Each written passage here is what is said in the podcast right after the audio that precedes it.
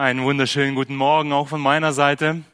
Es ist für mich ein Vorrecht, ein Privileg, hier mit euch gemeinsam diesen Gottesdienst feiern zu dürfen. Und ich freue mich sehr, hier ein Teil von euch sein zu dürfen. Und ich bringe ganz herzliche Grüße aus der Nachbargemeinde mit, aus Hussenhofen. Und es ist schön, hier wieder bekannte Gesichter zu sehen, nach Hause zu kommen. Ich habe uns äh, zu Beginn der Predigt ein paar Bilder mitgebracht. Und es ist nicht schwer. Wenn wir dieses Bild uns anschauen und ich euch jetzt frage, welches Tier wir hier sehen, dann ist es ziemlich einfach, nicht wahr? Das ist ein Elefant, das ist klar. Aber wenn ich euch jetzt fragen würde, nun, was ist das für ein Elefant? Ist es ein afrikanischer oder ein indischer Afrika äh, Elefant? Dann wird es schon etwas schwierig, nicht wahr? Und wenn wir ein wenig auf die Ohren schauen, dann könnte man daraus schließen, ah, es muss wahrscheinlich ein indischer sein, weil die indischen, die haben ein bisschen kleinere Ohren. Nun, wenn wir das nächste Bild anschauen, was sehen wir denn hier? Eine Kuh, selbstverständlich. Aber wenn ich jetzt nach der Farbe der Kuh frage, ist sie gefleckt oder ist die ganz braun dann wird es schwierig, dann können wir das nicht beantworten. Denn wir sehen ja nur den Schatten. Wir sehen nur das Schwarze, aber wir sehen nicht die Farbe, wir sehen nicht, welche, welche, welches Muster hat diese Kuh, hat das Fell dieser Kuh. Ein letztes Bild. Wir alle erkennen das, wir sehen das, ein Pferd. Nun an die Experten von euch, ist es ein Warmblut oder ein Kaltblut? Was meint ihr? Wer kennt sich mit Pferden aus? Es gibt ja so bei den Pferden, man kann sie ja groß gruppieren und sagen, das sind so Warmblüter und Kaltblüter. Traut euch, ist es ein, ein Kalt- oder ein Warmblut? Ein Warmblut, ja. Die Kaltblüter, die sind viel massiver, die sind viel stärker, nicht wahr? Die haben große, muskulöse Beine, sie haben einen großen Hals, die sind dazu ausgelegt, um im Wald schwer zu arbeiten. Aber das hier, ja, man könnte an der Haltung vielleicht daraus schließen, das müsste ein Araber sein. Aber wenn ich euch jetzt frage, welche Augenfarbe hat denn dieses Pferd? Dann wird es schwierig, nicht wahr? Weil dieser Schatten es uns einfach nicht preisgibt, welche Augenfarbe dieses Pferd hat. Der Schatten kann uns also helfen. Er kann uns helfen, ein Tier zu erkennen, jedoch gibt uns der Schatten nicht alle Details preis. Der Schatten, er hat nur zwei Dimensionen. Der Schatten, er hat einmal die Breite und die Höhe. Aber der Schatten ist auch immer schwarz, er ist immer einfarbig. Während der Körper, der diesen Schatten wirft, immer dreidimensional ist. Der Körper, er hat nicht nur die Breite, er hat nicht nur die Höhe, er hat auch die Tiefe. Sodass der Körper an sich schon viel herrlicher, viel schöner ist. Er ist viel aussagekräftiger wie der Schatten selbst. Der Körper, er hat Farben, er hat Strukturen, er hat Muster. Doch der Schatten, er ist immer nur schwarz, er ist eintönig. Und er gibt nur das wieder, was der Körper auch wirklich darstellt. Wir halten fest, der Schatten kann uns also dabei helfen, etwas zu erkennen. Aber der Schatten gibt auch nicht alle Details preis, die der Körper an sich hat. Das eigentlich Wichtige ist der Körper selbst, der diesen Schatten wirft. Behalten wir diesen Gedanken mal im Hinterkopf und machen nun einen Gedankensprung. Und ich möchte euch gerne eine Frage stellen. Wozu brauchen wir heute als Christen das Alte Testament? Wenn ich die Bibel richtig verstehe, dann hat Jesus Christus das Alte Testament zum Ende gebracht. Lasst uns gemeinsam in den Römerbrief reinschauen, in Römer 10, Vers 4. In Römer 10, Vers 4. In Römer 10, Vers 4. Und da heißt es, denn Christus ist das Ende des Gesetzes.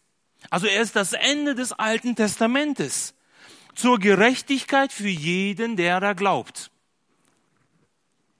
Jesus Christus ist das Ende des Gesetzes. Wenn wir einige Kapitel vorher reinschauen, in Römer 6, Vers 14, derselbe Gedanke, Römer 6, Vers 14, denn die Sünde wird nicht herrschen über euch, weil ihr nicht unter dem Gesetz, sondern unter der Gnade seid. Ihr seid nicht mehr unter dem Gesetz. Ihr seid nicht mehr unter dem Alten Testament. Nein, wir leben in der Zeit der Gnade. Wir leben in der Zeit des Neuen Testamentes. Ihr seht hier an der Wand noch viele weitere Bibelstellen, die diesen Gedanken auffassen und nochmal untermauern. All diese Bibelstellen machen eines deutlich. Jesus Christus brachte das Gesetz, das Alte Testament, zum Abschluss. Er vollendete es. Heute, in der Zeit nach Jesus Christus, leben wir nicht mehr unter dem Gesetz, sondern unter der Gnade. Nun, wenn wir aber nicht mehr nach dem Alten Testament zu leben haben, dann stellt sich die Frage, ja, wozu brauchen wir überhaupt das Alte Testament? Brauchen wir noch die 39 Bücher im Alten Testament? Lass uns gemeinsam den Korintherbrief aufschlagen. 1. Korinther 10, Vers 6. 1. Korinther 10, Vers 6. Und Paulus geht genau auf die Frage darauf ein, die ich ihm gerade eben gestellt habe in 1. Korinther 10, Vers 6. In den ersten fünf Versen, da geht Paulus so ein wenig auf die Geschichte des Volkes Israels ein. Er erzählt von äh, dem Roten Meer, er erzählt von der Wolkensäule, er erzählt von dem Manna. Also Paulus listet in den ersten fünf Versen die Geschichten des Alten Testamentes auf und dann heißt es in 1. Korinther 10, Vers 6.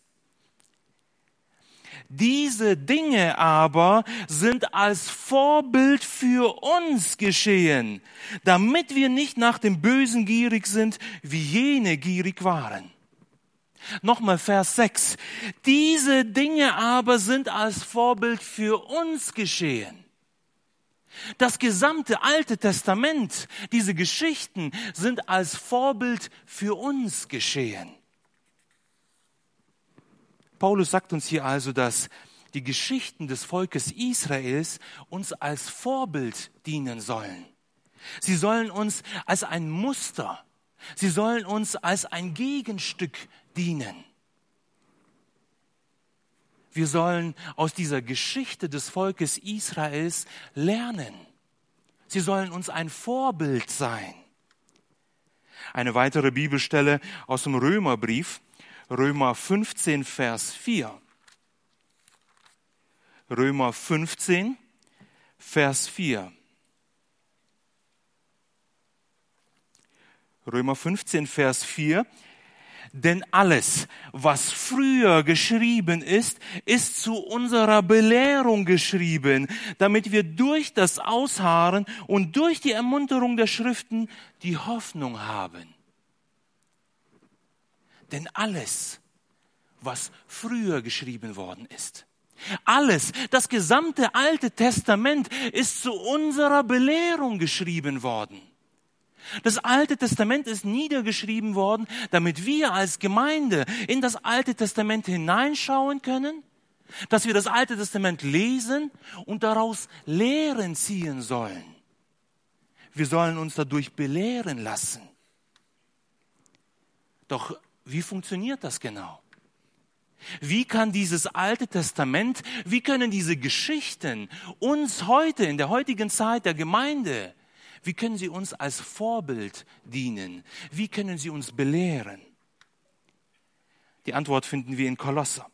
Kolosser 2, 16 bis 17. Kolosser 2, 16 bis 17. Kolosser 2, 16 bis 17. Und da heißt es, so richte euch nun niemand wegen Speise oder Trank oder betreffs eines Festes oder Neumondes oder Sabbats, die ein Schatten der zukünftigen Dinge sind, der Körper selbst aber ist des Christus. Die Christen, die kurz nach Jesus Christus gelebt haben, sie standen in einem Zwiespalt. Sie wussten nicht so richtig, wie sie sich verhalten sollten. Viele der Christen hatten einen jüdischen Hintergrund. Sie kamen aus dem jüdischen Glauben. Und sie wussten nicht so richtig, wie sollen wir uns verhalten? Sollen wir nach dem alten Bund leben?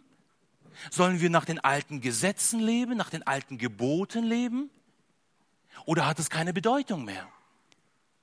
Und Paulus nimmt dazu Stellung und er sagt ihnen, dass all diese Gesetze, all diese Gesetze, die die Speisen betrafen und die Getränke, die Feste, all diese Dinge, sie alle waren nur ein Schatten gewesen. Ein Schatten von einem zukünftigen Körper.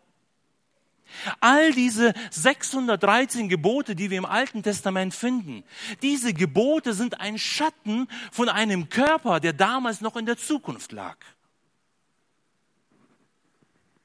Am Versende sagt dann Paulus, der Körper selbst aber ist des Christus. Der Körper, der diesen Schatten geworfen hat, dieser Körper ist des Christus. Das gesamte Alte Testament, all die Gesetze, all die Geschichte, all das, was wir im Alten Testament lesen, all das ist ein Schatten gewesen. Ein Schatten, der von einem Körper geworfen worden ist, der damals noch in der Zukunft lag. Und Paulus erklärt uns hier und sagt, dieser Körper, der diesen Schatten geworfen hat, dieser Körper ist der Körper Jesu Christi. Es ist Jesus Christus, der diesen Schatten auf das Alte Testament geworfen hat. Richard hat uns heute schon jetzt diese Geschichte gelesen, der Emmaus-Jünger. Diese Geschichte dieser zwei Jünger, die betrübt, die niedergeschlagen nach Emmaus gehen und wo Jesus Christus sich ihnen anschließt. Und ich möchte vor allem den Vers 27 nochmal lesen. Lukas 24, 27. Lukas 24, 27. Und von Mose und von allen Propheten anfangend erklärte er ihnen in allen Schriften das, was ihn betraf. Von Mose angefangen fängt er Jesus Christus an und legt ihnen die Schrift aus. Oh, wie gerne wäre ich hier dabei gewesen. Wie gerne würde ich Mäuschen spielen und zuhören, wie Jesus Christus, angefangen von den Mosebüchern, diesen Jüngern auslegt das Wort Gottes. Wie er weitergeht über die Propheten und die gesamte Schrift ihnen auslegt und ihnen deutlich macht, dass das alles nur ein Schatten gewesen ist. Und er die Person ist, der diesen Schatten geworfen hat. Das gesamte Alte Testament ist ein Schatten.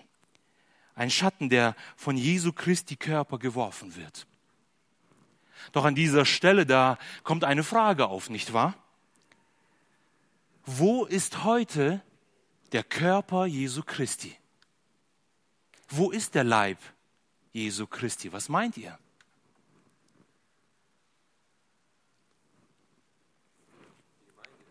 Und Peter zeigt es hier, die Gemeinde. Ja, hier, bitte. Ihr seid der Leib Jesu Christi. Ihr seid der Körper Jesu Christi. 1. Korinther 12, Vers 27. 1. Korinther 12, 27. 1. Korinther 12, 27. Ihr aber seid Christi Leib und einzeln genommen Glieder. Wir sind der Leib Jesu Christi. Die Gemeinde ist der Körper Jesu Christi. Epheser 1, 22 bis 23. Und alles hat er seinen Füßen unterworfen und ihn als Haupt über alles der Gemeinde gegeben, die sein Leib ist die Fülle dessen, der alles in allem erfüllt. Verstehen wir, was das bedeutet? Verstehen wir die Tiefe dieser Wahrheit? Das gesamte Alte Testament ist nur ein Schatten gewesen. Ein Schatten von einem Körper, der damals noch in der Zukunft lag. Und dieser Körper war der Leib Jesu Christi. Und der Leib Jesu Christi, das sind wir. Das seid ihr. Das ist die Gemeinde. Ist das nicht, ist das nicht herrlich? Ich finde das so faszinierend. Als ich diese Wahrheit begriffen habe, dann öffnete sich mich, mir das Alte Testament komplett neu. Weil ich plötzlich verstande, dass dieses Alte Testament nicht nur einfach tolle Geschichten sind. Es sind nicht nur Geschichten, die wir in der Kinderstunde erzählen dürfen. Es ist toll, es ist so wertvoll, dass wir diese Geschichten erzählen dürfen. Aber diese Geschichten sind so viel mehr. Diese Gesetze sind so viel mehr. Sie sind ein Schatten von uns als Gemeinde. Und wenn wir über uns als Gemeinde etwas lernen wollen, dann müssen wir auf den Schatten schauen. Jetzt verstehen wir vielleicht ein wenig 1. Korinther 10 und Römer 15 ein wenig besser. Jetzt begreifen wir, wie das Alte Testament uns als ein Vorbild dienen kann, wie es uns als ein Muster belehren kann. Denn der Schatten, er steht ja schon fest. Das Alte Testament ist ja schon vergangen, nicht wahr? Diesen Schatten können wir nicht mehr verändern. Aber wenn wir als Gemeinde, wenn wir als Leib auf diesen Schatten blicken, dann können wir von diesem Schatten lernen. Ich möchte es euch verdeutlichen. Ihr seht hier einen Schatten und dieser Schatten, er soll das Alte Testament darstellen. Die Vergangenheit, das, was vorbei ist, das, was wir nicht mehr ändern können. Und heute als Gemeinde leben wir leider so, dass wir uns von diesem Schatten wegdrehen. Und wir sagen, ah, das Alte Testament, das ist so schwierig. Das sind so viele Dinge, die ich nicht verstehen kann. Das sind so viele Propheten, die Namen kann ich nicht mal richtig aussprechen. Und wir lesen vielleicht so bis zum ersten, zweiten Buch Mose, aber dann beim dritten Buch Mose, wo die ganzen Gesetze anfangen, klappen wir die Bibel zu und wir sagen, wow, das ist zu viel für mich. Wir drehen uns weg von dem Schatten und wir sagen, das ist zu viel für mich. Aber gleichzeitig wollen wir als Gemeinde natürlich dem Willen Gottes entsprechen. Und so kommen wir in Situationen, wo wir eine Entscheidung treffen müssen, wo wir eine Stellung, eine Position einnehmen müssen. Und wir stellen uns hin und wir verschränken unsere Arme und wir denken, das möchte Gott von uns haben, dass wir jetzt so dastehen. Aber ihr könnt hinter mir sehen, dass der Schatten dem Körper nicht mehr entspricht, weil ich eine andere Position eingenommen habe. Was wir heute als Gemeinde tun müssen, ist, dass wir uns umdrehen. Wir sollen uns umdrehen und auf den Schatten schauen, auf das Alte Testament. Und nun sehe ich plötzlich, hey, ich muss ja so stehen, nicht so. Das entspricht nicht dem Willen Gottes. Nein, ich muss so stehen. Dieser Schatten, er verrät mir nicht, welche Augenfarbe ich habe. Er verrät mir auch nicht, ob ich eine Krawatte anhabe. Aber wenn ich auf diesen Schatten blicke, dann weiß ich, welche Haltung ich einnehmen muss. Ich weiß, wie Gott mich haben möchte als Gemeinde, als Körper, der diesen Schatten wirft. Wir müssen heute als Gemeinde es lernen, dass wir uns umdrehen, dass wir umdenken und dass wir wieder neu das Alte Testament, diesen Schatten lesen und ihn betrachten, ihn studieren. Nicht nur so drüber fliegen, nicht nur so grob, ach, kenne ich schon. Nein, dass wir uns Zeit nehmen, um es zu studieren, damit ich begreifen kann, Mensch, wie muss ich stehen? Wie ist es richtig? Muss ich meine Hände verschränken? Ich muss so stehen. Der Schatten lehrt die Gemeinde, wie wir uns zu verhalten haben. Genauso ist das Alte Testament ein Schattenbild. Ein Schattenbild von uns als Gemeinde. Und wenn wir über sein Leib, wenn wir über seine Gemeinde mehr erfahren wollen, dann müssen wir nur auf den Schatten schauen.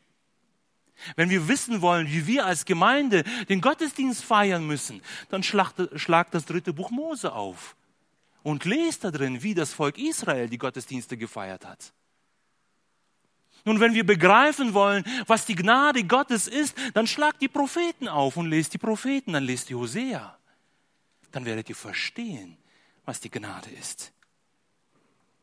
Verstehen wir die Tiefe? Verstehen wir diese Wahrheit? Jetzt kommt etwas ganz arg Wichtiges. Dieser Schatten, dieses alte Testament, diese Geschichten des Volkes Israels, sie alle waren irdisch gewesen. Sie waren erdgebunden gewesen. Dieser Schatten, er ist auf den Boden geworfen worden. Er war auf dem Boden. Dieser Schatten, er war nur zweidimensional gewesen. Dieser Schatten ist nur einfarbig. Der Körper aber, die Gemeinde, ist ein geistliches Gebäude. Ein Gebäude, das man nicht anfassen kann. Ein Gebäude, das drei Dimensionen, drei Dimensionen hat. Deshalb müssen wir das, was wir irdisch sehen, das, was erdgebunden ist, müssen wir umwandeln auf das Geistliche. Das Volk Israel hatte irdische Verheißungen gehabt, doch die Gemeinde Gottes hat geistliche Verheißungen. Und so müssen wir den Schatten, den wir im Alten Testament sehen, den müssen wir umdeuten, wir müssen ihn umwandeln auf die Gemeinde. Nun, vielleicht sitzt der eine oder andere hier und er denkt sich, Viktor, das ist mir alles so neu, das habe ich noch nie gehört und irgendwie ist es mir fremd und ich fühle mich irgendwie unwohl dabei. Und ich kann es gut verstehen. Ich kann es gut verstehen, weil wir darin auch eine große Gefahr haben. Wir haben in dieser Wahrheit auch eine große Gefahr, dass wir bei dieser Umdeutung, dass wir in diesen Schatten mehr hinein interpretieren, als dieser Schatten eigentlich wirklich hergibt. Und ich möchte heute Morgen hier ganz deutlich auch diese Gefahr aufmerksam machen. Es gibt, es ist diese Gefahr da, dass wir in diesen Schatten mehr hinein interpretieren, als er wirklich sagt. Und wenn hier vorne auf der Kanzel einer steht und behauptet, dass dieser Schatten blaue Augen und blonde Haare hat, dann müssen wir sagen, das ist eine Lüge, weil dieser Schatten das nicht hergibt. Es ist diese Gefahr da. Und wenn wir in unsere Vergangenheit schauen, in die Vergangenheit der Gemeinden, dann sehen wir, dass es viele Lehrer gab, die diesen Schatten missbraucht haben, um eigene Lehren aufzustellen und die Irrlehren verbreitet haben. Doch bekanntlich kann man ja von beiden Seiten vom Pferd fallen, nicht wahr? Man kann links und auch rechts vom Pferd fallen. Und so bin ich der Meinung, dass sowohl die Überbewertung des Schattens als auch die Nichtbeachtung dieses Schattens beides ein Fehler ist. Und wir müssen lernen, eine gesunde Mitte zu finden dass wir nicht zu viel in den Schatten hineinlegen und ganz wilde, verrückte Theorien aufstellen. Aber wir dürfen uns auch von dem Schatten nicht ganz wegdrehen und sagen, ah, das ist Vergangenheit, müssen wir nicht mehr zu tun haben. Wir müssen eine gute Mitte finden. Ich persönlich habe mir aus dem Grund eine Regel aufgestellt, und zwar, das Schattenbild im Alten Testament muss auf jeden Fall mit mindestens einer Bibelstelle aus dem Neuen Testament identisch sein. Dieses Schattenbild muss mindestens mit einer Bibelstelle aus dem Neuen Testament identisch sein. Wenn das nicht der Fall ist, wenn ich das nicht gewährleisten kann, dann lege ich zu viel in den Schatten rein. Nun, trotz dieser Gefahr, die da lauert, ist es Gott selbst, der uns diese Vorgehensweise, diese Auslegungsweise selbst vorlebt und vorzeigt. Und ich möchte wirklich nur ein paar Bibelstellen zitieren, wo Gott selbst diese Methode benutzt, um das Wort Gottes zu erklären. Zum Beispiel 2. Korinther 8, 14 bis 15. 2. Korinther 8, 14 bis 15. Hier zitiert Paulus das zweite Buch Mose. Und er erzählt uns, wie das Volk Israel das Manna eingesammelt hat. Wir kennen die Geschichte, dass das Volk Israel jeden Tag Manna bekommen hat und sie es einsammeln durften. Aber sie durften nur so viel einsammeln, dass es für sie ein, für einen Tag gereicht hat. Nun, Paulus gebraucht diese Geschichte des Mannas und er deutet sie um und bezieht sie auf das Geld in der Gemeinde. Und er sagt, so wie es bei dem Volk Israel mit dem Manna gewesen ist, so müsst ihr euch als Gemeinde mit dem Geld verhalten. Jedes Gemeindemitglied sollte nur so viel Geld haben, dass es zum Überleben reicht. Jeder Überfluss aber soll den Armen abgegeben werden, sodass ein Ausgleich in der Gemeinde stattfindet, sodass jeder gleich viel hat. Paulus nimmt die Geschichte des Volkes Israels mit dem Manna er deutet sie um, er wandelt sie um und bezieht sie auf die Gemeinde. noch eine weitere Stelle in Galater 4, 24 bis 25. Galater 4, 24, 25. Hier erklärt Paulus, dass die Geschichte von Abrahams Frauen, Sarah und Hagar, ein Bild auf Jesus Christus ist. Und so wie Abraham Hagar irgendwann mal hinausgejagt hat, so hat Jesus Christus den alten Bund auch hinausgejagt.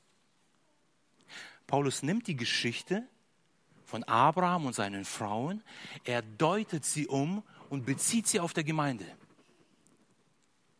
1. Korinther 9, 9 und die folgenden Verse. Paulus nimmt das Gesetz des Volkes Israels, 5. Mose 25, Vers 4, und da gebietet Gott seinem Volk, dass sie einem Ochsen, der gerade drischt, nicht das Maul verbinden dürfen. Der Ochse, der jetzt arbeitet und dieses Getreide drischt, er durfte bei der Arbeit davon was fressen, sodass er Kraft hatte, um wieder weiter arbeiten zu können.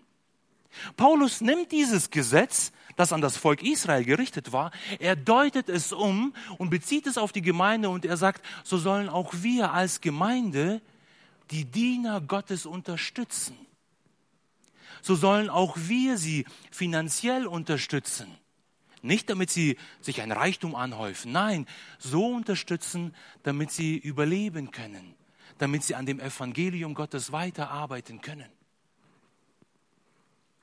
Paulus nimmt die Geschichte, er nimmt das Gesetz, er wandelt es um und bezieht es auf die Gemeinde. Es gibt eine Fülle an solchen Bibelstellen, an solchen Beispielen im, in der Bibel, wo die Aposteln, wo Jesus Christus, wo Gott selbst die Geschichte gebraucht, um ein Schattenbild, um der Gemeinde durch diesen Schatten etwas beizubringen. Er gebraucht die Geschichte, er wandelt sie um und bezieht sie auf die Gemeinde. Und ich möchte heute Morgen mit euch gleich ganz praktisch da einsteigen und möchte gleich ganz praktisch ein, ein Beispiel benutzen. Ich habe mir dazu den Auszug aus Ägypten herausgenommen. Ich dachte, das ist eine Geschichte, die wir alle gut kennen, mit der wir aufgewachsen sind. Und ich möchte anhand dieses, dieser Geschichte, möchte ich einige wenige Parallelen aufschlagen zu uns heute als Gemeinde. Es gibt mehrere Dutzend Parallelen, die wir da schlagen können. Ich habe mich heute Morgen für drei entschieden. Und mein erster Punkt, das ist die Gefangenschaft Israels. Die Gefangenschaft Israels. Wir kennen die Geschichte des Volkes Israels. Israel siedelte sich durch Josef in Ägypten an und sie bekamen ein gutes, ein fruchtbares Land. Und die Bibel lehrt uns, dass sie insgesamt 430 Jahre lang dort in Ägypten lebten. Und Gott segnete dieses Volk. 2. Mose 12 sagt uns, dass sie so zahlreich und so groß geworden sind, dass nur die Männer gezählt es 600.000 Männer waren. Ohne Frauen, ohne die Kinder. 600.000 Männer. Ein zahlreiches Volk. Doch dieses Volk erlebte durch diesen Wohlstand und durch diesen Luxus leider auch, dass sie auf die schiefe Bahn geraten sind und Hesekiel Kapitel 20, die Verse 5 bis 8. Hesekiel schreibt uns und er sagt, dass dieses Volk leider auf einen Irrweg geraten ist. Und sie brachen den Bund mit Gott. Sie brachen diesen Bund, den ihre Väter geschlossen hatten mit Gott, und sie dienten den Götzen der Ägypter. Sie dienten nicht mehr dem lebendigen Gott, nein, sie dienten Götzen, die aus Stein und aus Holz gewesen sind. Als Strafe dafür berief Gott einen Pharao, der dieses Volk unterdrückte, der sie versklavte. Egal, ob man ein Mann oder eine Frau war, egal ob jung, ob alt, reich oder arm, es war vollkommen gleich. Alle, das gesamte Volk wurde von diesem Pharao unterdrückt, er wurde, sie wurden versklavt. Diese Lage des Volkes ist ein wunderbares Bild für uns Menschen. So wie Israel unter der irdischen Sklaverei des Pharaos gelitten hat, so ist auch der Mensch von Geburt an ein geistlicher Sklave Satans. Er tut nicht mehr das, was er will, nein, er tut das, was Satan ihm gebietet. In Römer 7, Vers 19, in Römer 7, Vers 19, Da sagt Paulus in Römer 7, Vers 19, denn das Gute, das ich will, übe ich nicht aus, sondern das Böse, das ich nicht will, das tue ich. Das Gute, das ich will, das übe ich nicht aus. Im Gegenteil. Ich tue Dinge, die böse sind und von denen ich weiß, dass sie böse sind, weil mein Herz hier drinnen in mir böse ist. Weil eine sündige Natur in mir hier drinnen mich zu einem Sklave der Sünde gemacht hat. Diese sündige Natur, dieses sündige Herz, das in mir schlägt, es drängt mich zur Sünde, es verleitet mich zur Sünde. Es ist wie eine Kette, die um meinen Hals liegt. Und diese Kette, die hält Satan in seiner Hand. Und ich bin ein Sklave Satans. Johannes 8, 34, da sagt Jesus Christus, wahrlich, wahrlich, ich sage euch, jeder, der die Sünde tut, ist ein Sklave der Sünde. Jeder, der die Sünde tut, ist ein Sklave der Sünde. Wir sind Sklaven Satans. Wir sind Gefangene der Sünde. Wir sind Gefangene der Anerkennung. Wir sind Gefangene der Menschenfurcht. Wir sind Gefangene unseres Geldes. Wir sind Marionetten Satans. Das ist hart, nicht wahr? So was sagt man doch heute nicht. Aber das ist die Wahrheit. Das ist die Wahrheit. Wir sind Sklaven Satans. Und wir sind unter diese geistliche Macht Satans gebunden. So wie Israel unter dieser irdischen Herrschaft des Pharaos stand, so stehen auch wir heute unter der geistlichen Macht Satans. Doch Gott sei Dank endet hier nicht die Geschichte des Volkes Israels. Nein, im Gegenteil, hier beginnt erst diese Geschichte.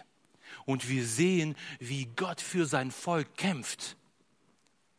Ab Kapitel 7 im zweiten Buch Mose sehen wir, wie Gott für sein Volk kämpft. Und das ist mein zweiter Punkt, der Kampf um Israel. Um sein geliebtes Volk aus dieser Sklaverei herauszuholen, um es zu befreien, da schickt Gott einen Mann, der aus ihrer Mitte ist eigentlich, aber doch von außerhalb ist. Er schickt Mose, der ein Israelit war, aber doch aus dem Ausland nach Ägypten wieder zurückkehren muss. Durch Moses Hand ergingen zehn schreckliche Plagen über Ägypten. Und diese Plagen, sie waren einfach nicht willkürlich von Gott ausgedacht gewesen. Nein, diese Plagen, sie richten sich ganz gezielt gegen mindestens einen Götzen der, der Ägypter. Ihr seht hier an dieser Tabelle, dass Gott ganz bewusst und ganz gezielt diese Plagen ausgesucht hat. Und jeder dieser Plagen richtet sich gegen mindestens einen der Götter Ägyptens. Und Gott zeigt mit diesen Plagen seinem eigenen Volk und sagt, schaut her, ihr dient diesem Holz und Stein, ihr dient den Göttern Ägyptens, ich bin tausendmal stärker, wie alle Götter zusammen. Ihr dient diesen Göttern und ihr glaubt, sie werden euch segnen, ich bin es, der lebendig ist. Ich bin es, der Macht hat. Und er zeigt anhand dieser Plagen seinem Volk und er sagt, ich bin viel stärker, wie alle Götter zusammen. In der letzten Plage, da spricht Gott ein Gericht über das ganze Land Ägypten aus. In nur einer Nacht sollen alle Erstgeborenen der Menschen als auch der Tiere getötet werden. Und es gab nur einen einzigen Weg, um diesem Gericht aus dem Weg zu gehen. Und dieser Weg lag in dem Blut des Passalames. Es gab nur einen Weg der Erlösung und der lag in dem Blut des Lammes. Jede Familie sollte ein fehlerloses Lamm schlachten. Das Essen des Fleisches sollte das Volk Israel dann Jahr für Jahr an die Befreiung aus Ägypten erinnern. Und dieses Blut mussten sie dann an die Türpfosten streichen und an den Sturz. Und sie mussten in das Haus hineingehen.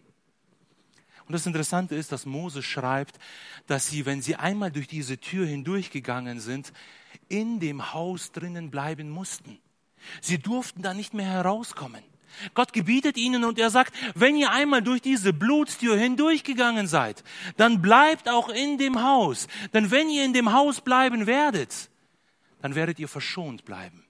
Dann wird dieses Gericht, das in der Nacht über das Land kommen wird, dann wird es dieses Haus nicht treffen, dann wird es euch nicht treffen. Jede Familie, jeder Mensch, der nun durch diese Blutstür hindurchgegangen ist und in dem Haus drinnen geblieben ist, wurde vor dem Gericht Gottes verschont. Der Zorn Gottes ging an diesem Haus vorbei. Das bedeutet Passa, Verschonung. Diese letzte Plage, sie brachte den Pharao zu Fall. Als sein Sohn, der Erstgeborene, starb und laut den Ägyptern glaubten sie daran, dass der erstgeborene Sohn auch ein Gott ist. Und als plötzlich dieser Gott starb, dann brach der Pharao zusammen und er ließ Israel ziehen. Er entließ sie aus der Gefangenschaft, sodass sie nun nicht mehr Sklaven, sondern freie Menschen waren. Dieser Abschnitt ist ein wunderbares Schattenbild für die Erlösung der Menschen. Um uns Menschen aus der Macht Satans herauszukaufen, da schickte Gott der Vater seinen geliebten Sohn auf die Erde. Jesus Christus, der Mensch war, aber auch gleichzeitig Gott war. Er kam in sein Eigentum, um sein Eigentum zu befreien, so wie es in Johannes 1, Vers 11 heißt. Jesus Christus kommt von außerhalb nach Israel zu den Menschen, um die Menschen aus der geistlichen Sklaverei herauszukaufen. Mit seiner Taufe, da fing ein geistlicher Krieg zwischen Jesus Christus und Satan an. Und dieser geistliche Krieg, er endete, er fand seinen Höhepunkt am Kreuz von Golgatha. Und mit der Auferstehung Jesu Christi besiegte Jesus Satan und seine Macht dort am Kreuz von Golgatha, da bezahlte Jesus Christus mit seinem heiligen, mit seinem kostbaren, reinen Blut meine Schuld, meine Vergehen. Am dritten Tag auferstand er von den Toten und er besiegte den Tod und auch Satan. 1. Korinther 5, Vers 7. 1. Korinther 5, Vers 7. Da schreibt Paulus an die Gemeinde in Korinth, in 1. Korinther 5, Vers 7. Darum fegt den alten Sauerteig aus. Sauerteig ist ebenfalls ein Schattenbild. Ein Schattenbild für die Sünde. Und Paulus sagt zu der Gemeinde, fegt den Sauerteig aus. Also es ist ein Schattenbild. Ne? Wir müssen jetzt nicht einen Besen holen und die Gemeinde hier kehren, sondern das ist ein Bild für die Sünde. Und Paulus sagt der Gemeinde, tut die Sünde raus aus der Gemeinde. Und weiter heißt es, damit ihr ein neuer Teig seid, da ihr ja ungesäuert seid. Denn unser Passalam ist ja für uns geschlachtet worden, Christus. Denn unser Passalam ist für uns geschlachtet worden, Christus. Jesus Christus ist das Passalam, das an unserer Stelle stirbt. Das Opferlamm aus dem zweiten Buch Mose ist ein Schattenbild auf Jesus Christus. Jesus Christus opferte sein Leben für uns. Er vergoss sein vollkommenes Blut für mich auf Golgatha. Und der einzige Weg, aus der Gefangenschaft Satans herauszukommen, ist, dass ich dieses vergossene Blut Jesu Christi für mich in Anspruch nehme. Die einzige Möglichkeit, dem Gericht Gottes zu entkommen, ist, dass ich durch die Blutstür Jesu Christi hindurchgehe und dass ich in Christus bleibe. Römer 8, Vers 1. Römer 8, Vers 1. In Römer 8, Vers 1, da steht, so gibt es jetzt keine Verdammnis mehr für die, welche in Christus sind, die nicht gemäß dem Fleisch wandeln, sondern gemäß dem Geist. Es gibt keine Verdammnis mehr für die, die in Christus sind, die durch die Blutstür Jesu Christi hindurchgegangen sind und in Christus sind. Wenn wir in Christus bleiben, wenn wir in Jesus Christus leben, dann wird auch der Zorn Gottes an unserem Leben vorbeigehen, sodass wir keine Verdammnis mehr bekommen. Wir werden vor dem Zorn Gottes verschont. Auch wir werden ein Passa erleben. Die Macht Satans ist gebrochen. Als Jesus Christus von den Toten auferstand, da zerstörte er die Macht Satans. Er besiegte ihn. Jesus Christus ist der Sieger und wenn Jesus Christus uns frei macht, dann sind wir wirklich frei. Lasst uns weiterschauen, wie diese Geschichte weitergeht. Und das ist mein dritter und mein letzter Punkt, das Rote Meer. Das Rote Meer. Israel verlässt Ägypten. Sie machen sich auf den Weg in das verheißene Land nach Kanaan. Und nach mehreren Tagen und Nächten, wo sie durchmarschiert sind, standen sie plötzlich vor dem Roten Meer. Und sie kamen nicht weiter. Zur gleichen Zeit bekommt der Pharao die Idee, hey, ich habe keine Sklaven mehr, die weiter für mich arbeiten. Was soll ich tun? Er beschließt, den Israeliten wieder nachzujagen, um sie wieder zu versklaven.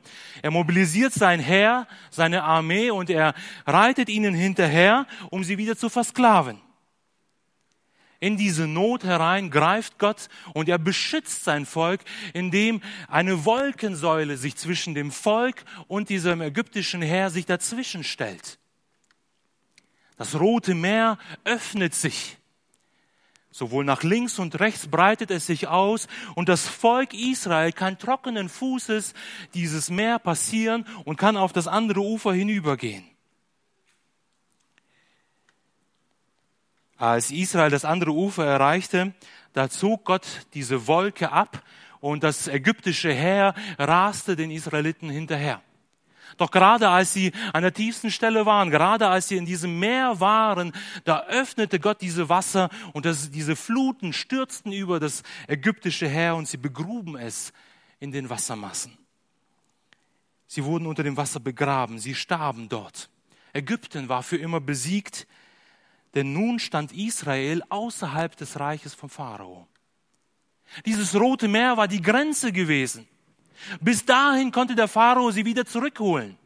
Aber als sie diese Grenze passierten, als sie durch dieses Wasser hindurchgingen und auf die andere Seite kamen, war eine Grenze für den Pharao. Er durfte ihnen sie nicht mehr hinterherjagen, er durfte sie nicht mehr zurückholen.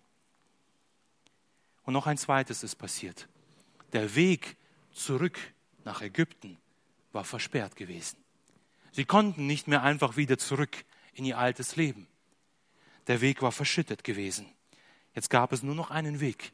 Jetzt gab es nur noch ein Ziel. Das verheißene Land, wo Milch und Honig fließen.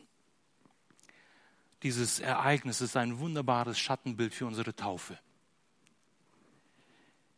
Nachdem auch wir geistlich gesehen aus der Macht Satans freigekauft worden sind, müssen wir das, was geistlich stattgefunden hat, nun sichtbar nach außen hin machen. Die Taufe ist eine symbolische Handlung. Eine symbolische Handlung, damit die Menschen, damit die Engel und die Dämonen auch sehen, was in meinem Herzen stattgefunden hat. Denn die Menschen, die Engel und die Dämonen, sie können in mein Herz nicht hineinschauen. Das kann nur Gott alleine. Aber die Menschen brauchen Symbole die Dämonen, die Engel müssen wissen, was in meinem Herzen stattgefunden hat. Und so gibt Gott uns ein Symbol der Taufe, ein, ein Symbol, wo wir uns als Menschen ins Wasser erniedrigen, wo wir eintauchen und wo wir unsere alte Welt, unsere sündige Welt in diesem Wasser ertränken. mit der Taufe mache ich sichtbar, dass mein altes Leben nun hinter mir liegt. Diese sündige Natur, dieses sündige Fleisch, das in mir wohnt, ich habe es im Wasser begraben, es ist ertrunken im Wasser. All meine Sünden, all meine schlechten Werte, Prinzipien, die schlechten Freunde und Orte, all das, was mich früher ausgemacht hat, das ertränke ich in dem Wasser. Und ich stehe auf als ein neuer Mensch, als eine neue Kreatur. Das Alte ist vergangen, siehe, Neues ist geworden. Römer 6, Vers 4.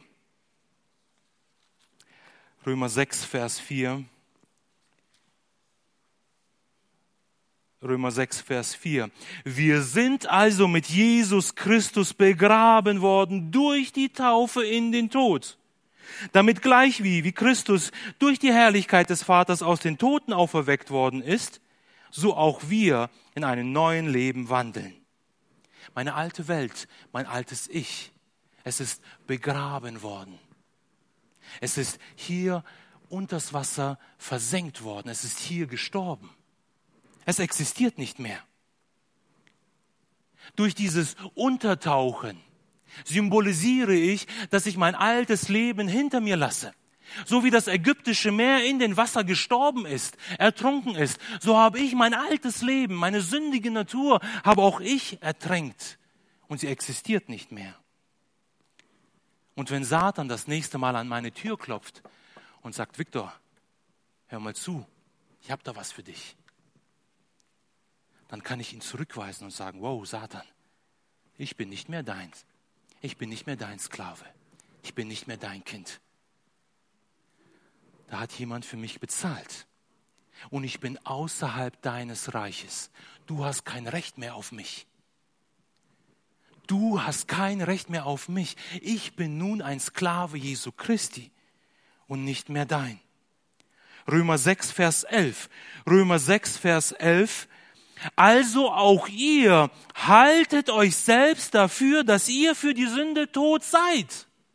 Haltet euch dafür, dass ihr für die Sünde so tot seid.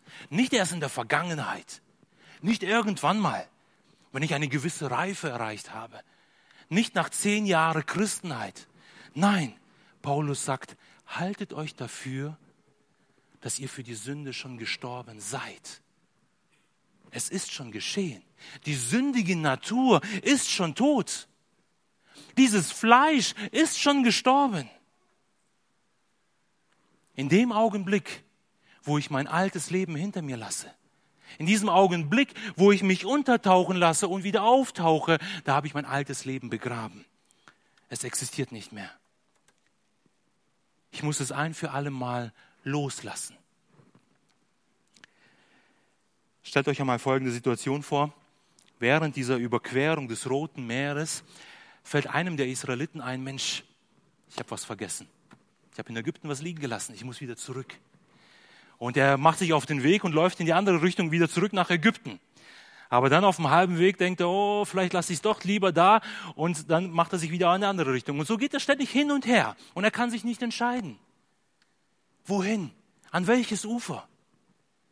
Das zu den Ägyptern oder lieber auf die andere Seite?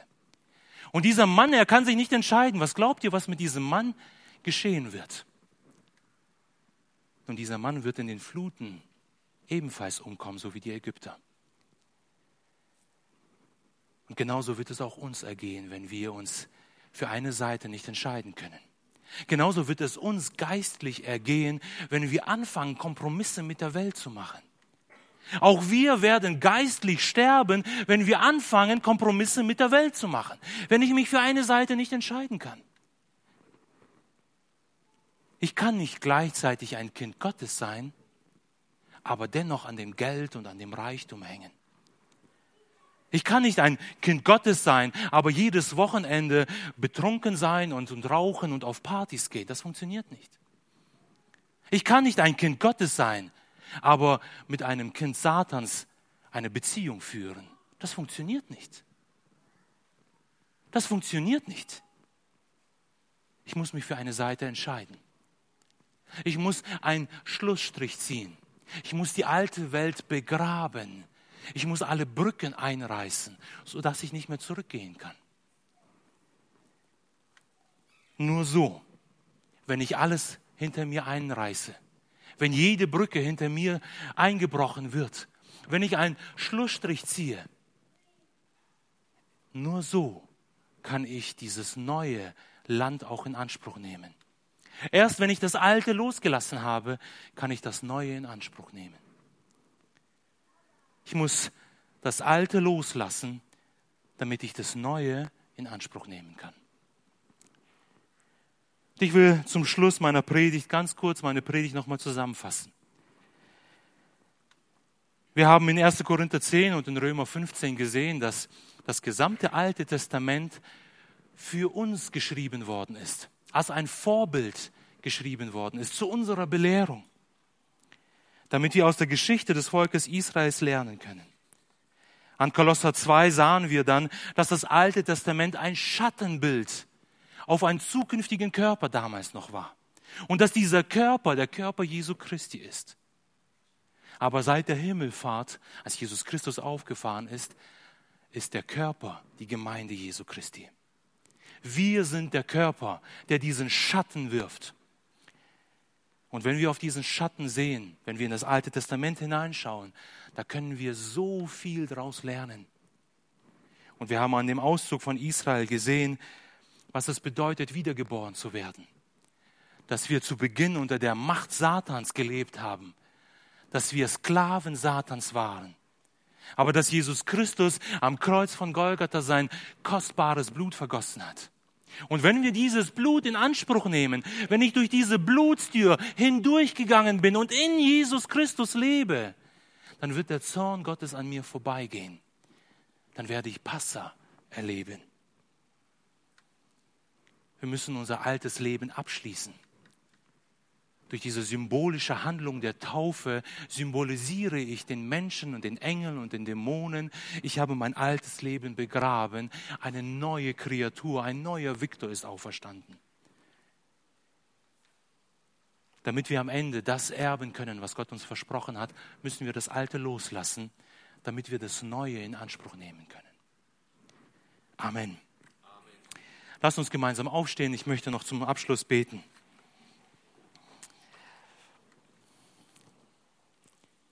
Mein himmlischer Vater, ich bin dir so unendlich dankbar für dein Wort. Welch Gnade, welch Vorrecht ist es, dass wir dein Wort in unseren Händen halten dürfen, dass wir darin lesen dürfen, dass wir darin forschen dürfen. Und ich bin dir so unendlich dankbar auch, dass wir das Alte Testament haben. Das ist so wertvoll, das ist solch ein großer Schatz. Und ich möchte dich bitten, dass du uns lehrst und dass du uns unterweist, dass wir richtig damit umgehen können. Hilf du uns, dass wir dieses Alte Testament nicht einfach abtun und, und ja, zur Seite legen, so als ob wir das schon kennen. Nein, hilf du uns, darin zu forschen und dich zu suchen. Hilf du uns, dass wir dich, Jesus Christus, darin suchen und dass wir dich auch finden. Hilf du uns, danach zu leben, dass wir in das Alte Testament hineinschauen, um daraus zu lehren, damit wir belehrt werden, damit wir darin ein Vorbild haben. Du bist gut. Amen.